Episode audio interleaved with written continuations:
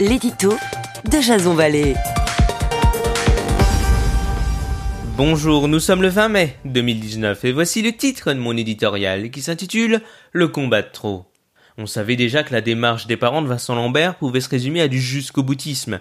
Dix ans après son grave accident de la route l'ayant plongé depuis dans un état végétatif, il n'y a pas d'autre qualificatif à employer que celui d'acharnement thérapeutique. Non, il ne s'agit pas d'euthanasier un homme, mais bel et bien de respecter ses dernières volontés. Plutôt que d'employer toutes les peines du monde, à user les institutions et l'opinion publique à coups de recours abracadabrantesques, ses parents feraient mieux d'entamer leur deuil. Après tout, la mort n'est en soi, comme le dit la religion chrétienne, pas la fin de la vie. Au contraire, c'est le commencement d'un nouveau cycle.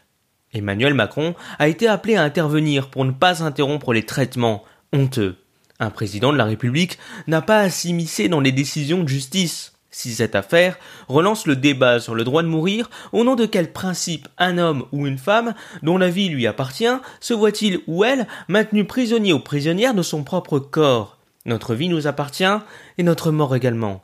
Ni l'État, ni la Cour européenne, les droits de l'homme ou un quelconque proche n'ont à statuer sur le sort de notre existence.